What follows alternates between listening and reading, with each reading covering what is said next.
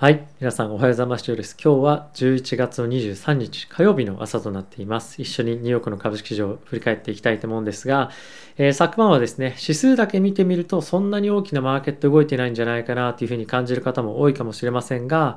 えー、小型株、特に小型グロース持ってる方はですね、結構血の雨が降ったような一日になったんではないかなと思っています。であとはですね、大型テックに関しても結構あの大きく下げているところが多かったので、まあ、昨日はテック銘柄を中心にですね、非常に難しい一日の相場でした。で、これの背景としては皆さんもおそらくもうすでにご存知の通り、パウエル議長がですね、再任をいたしました。で、パウエル議長と、まあ、ある意味、え競っていたブレーナードさんという方がいらっしゃったんですが、市場としてはこのブレーナードさんに、え、結構ですね、再任の期待が高まっていました。で、ブレーナードさんっていうのは、今の金融緩和の、えー、まあ、この引き上げっていうんですかね、金融緩和の縮小を、まあ、より、あの、あまり積極的ではなかったんですよね。なので、利上げに対して、え、そんなに積極的ではない。つまり、えー、金利の、まあ、上昇スピードが緩やかな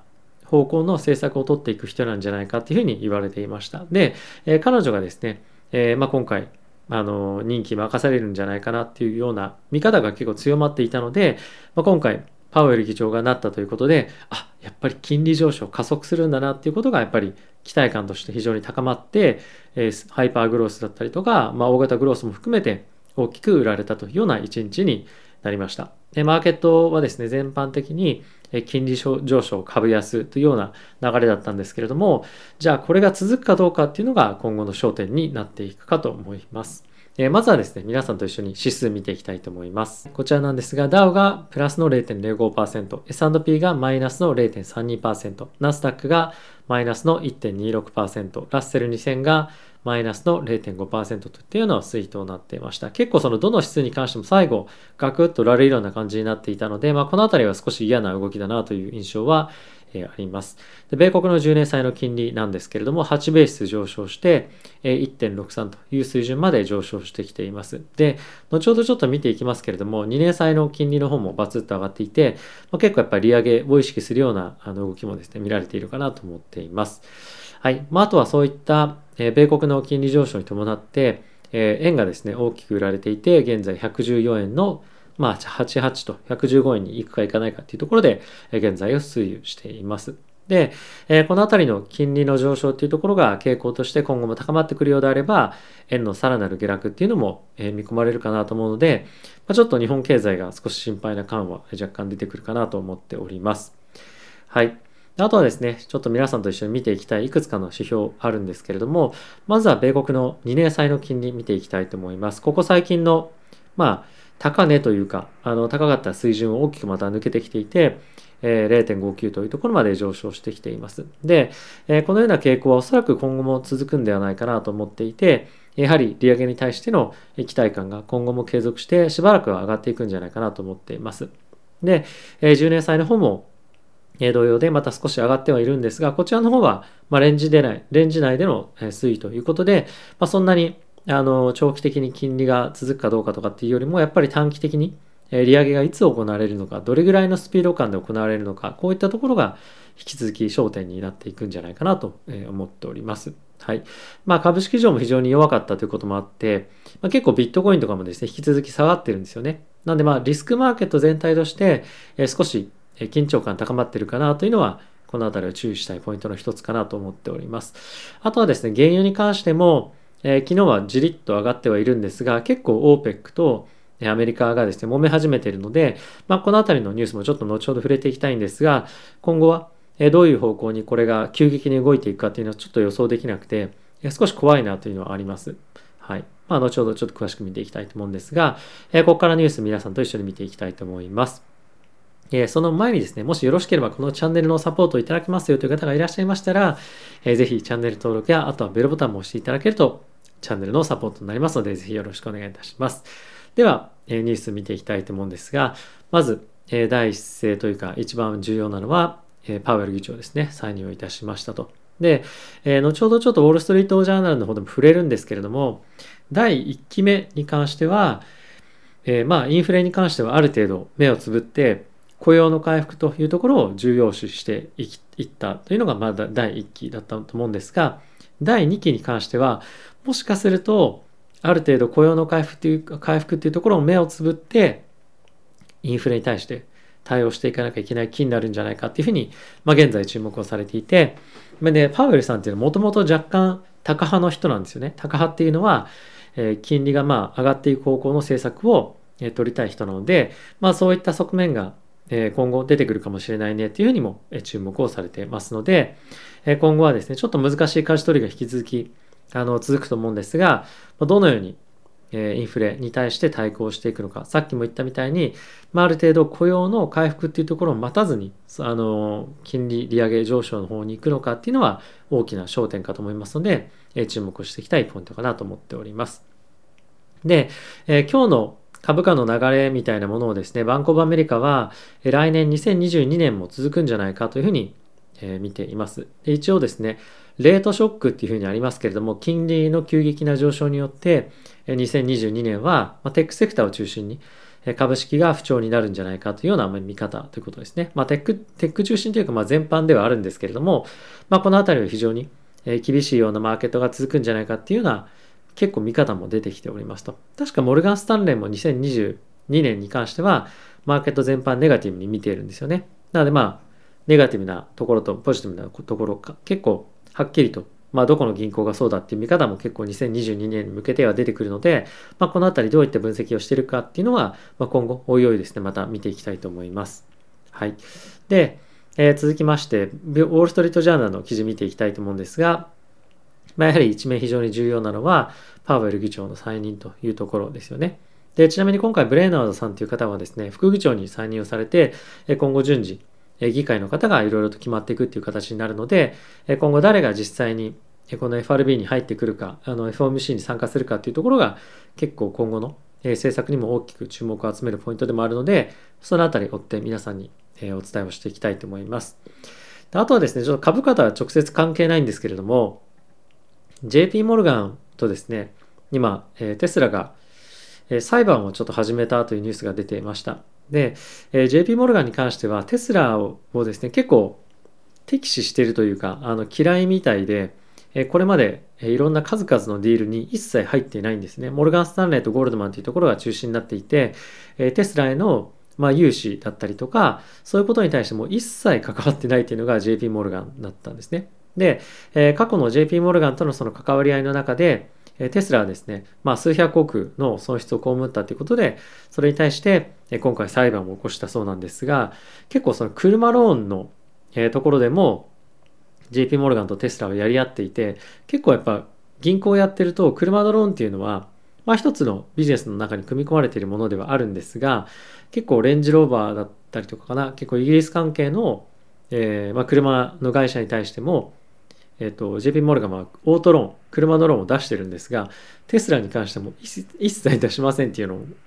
をまあやっていると。なのでまあそのあたりの小競り合いっていうのが、まあ、結構今後もつあの続いていくということで、あの結構まあ一つ、まあ、面白いネタじゃないんですけど、まあ一つ注目しておきたい、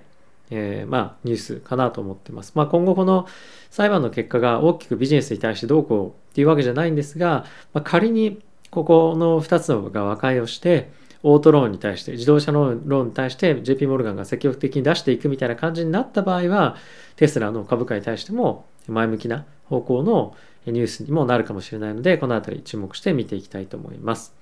はい。あとはですね、えー、ブルーマーグの方なんですけれども、えっ、ー、と、まあ、引き続き、え、中国の結構ニュースが多いんですが、まあ、中国はですね、今、経済よりもこのゼロコロナっていうところを目指して引き続き取り組んでいってますということが、まあ、一面に来ています。で、これはどういうことかっていうと、えー、今経済がですね、結構下向きな圧力がかかってるんですよね。で、にもかかわらず、えー、景気を底上げするような政策をするというよりも、今まず、まあ、来年のオリンピック、来年ですよね、オリンピックに向けてだと思うんですが、そこのゼロコロナの対策をまずは第一にやっていくということをまあ、宣言しています。で、えー、まあ、宣言していましたですね。はいまあ、これは結構あの世界経済的には心配だなと思う一方で、まあ、本当にこのゼロコロナを継続することで終わりが来るのかっていうのはあの正直あってやっぱり貨物船とかでいろいろといろんな物流が行われあの物流が行き来する中で、まあ、完全に入ってこないっていうのはまず難しいかなと思いますし、やっぱりもう人の行き来がある限りは絶対ウイルスの行き来もあるので、まあ、このあたり本当にいつまで続けるのか。で、かつ、じゃあ、オリンピックが終わったら、あの再開し始めるのか、その経済活動を再開するのかっていうのか、まあ、それはそのあたりはちょっと正直わからないので、まあ、今後も継続して見ていきたいポイントかなと思っております。はい。あとはですね、この、あの、OPEC、まあ、OPEC プラスと、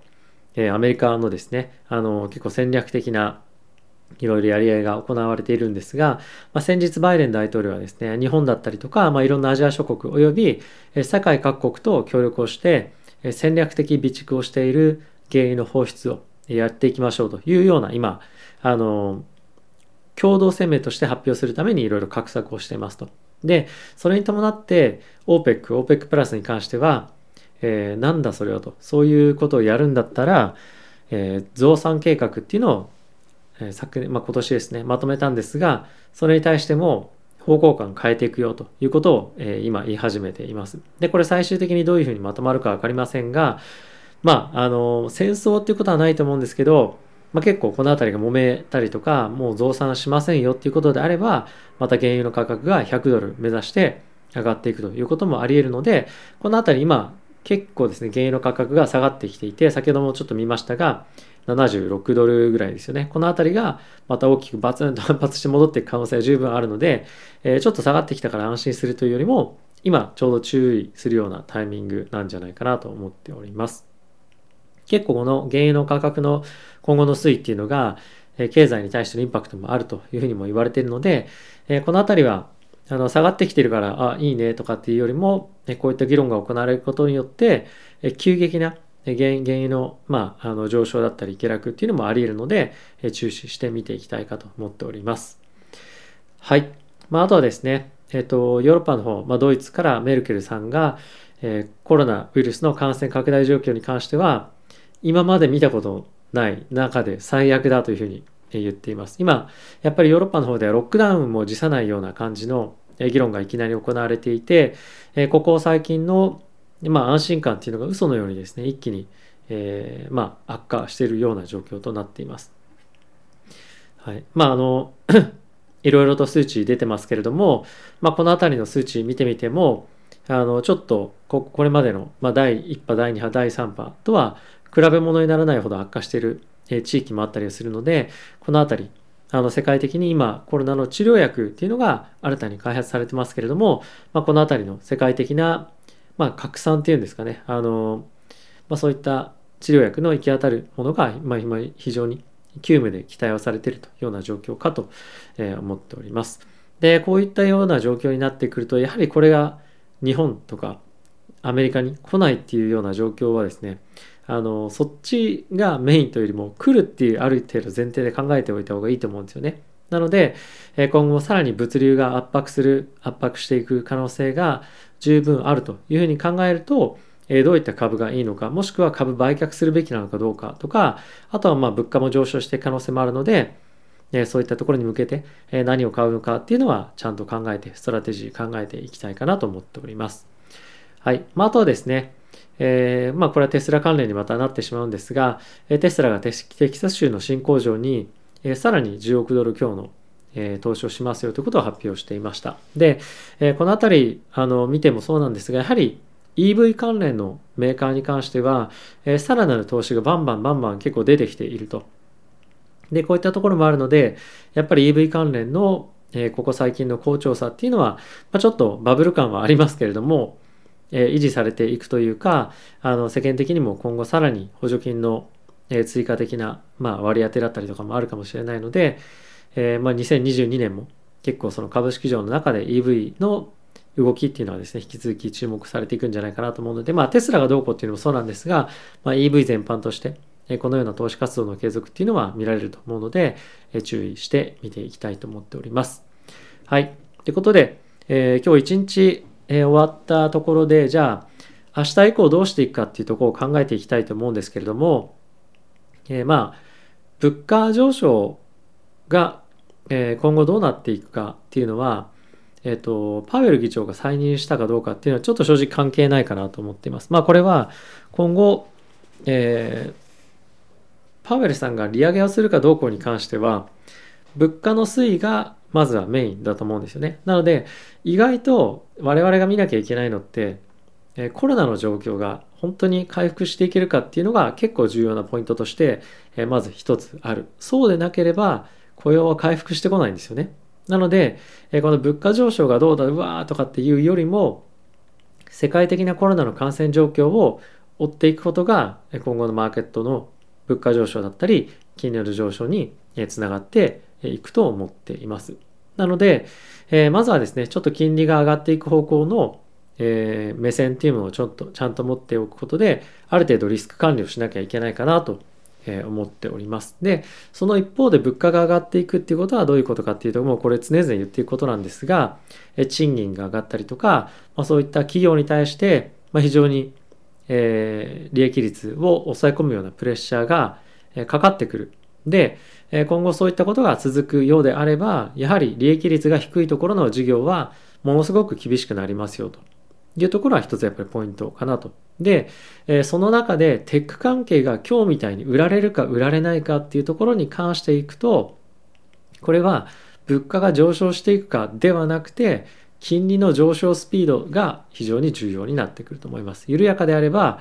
僕はテック関係が非常にしっかりと株式推移すると思っているので今後も継続してテックを中心に投資をしていきたいと思っています。急激にやっぱり利上げの利上げとかっていうのもできないと思うんですよね。あの本当に物価が上がっていくかっていうのは僕はやっぱり常々言っているんですが疑問です。これは短期的には上がっていくと思う。一方で本当に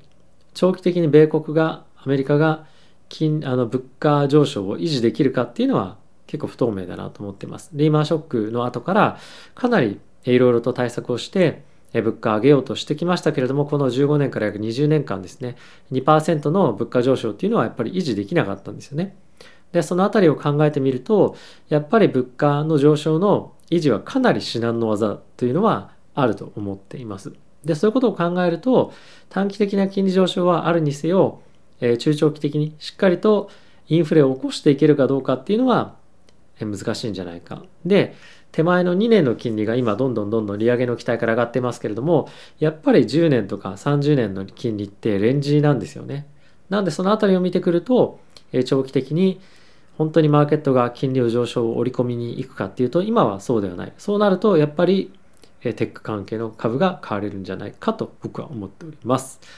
はい。ということで皆さん今日も動画ご視聴ありがとうございました。えー、祝日でちょっと天気悪いですけれども、え皆さん結構こう最近本当に夜とか寒暖差かなりあるので、しっかりと暖かくして風邪ひかないようにしていただければと思っております。ではまた次回の動画でお会いしましょう。さよなら。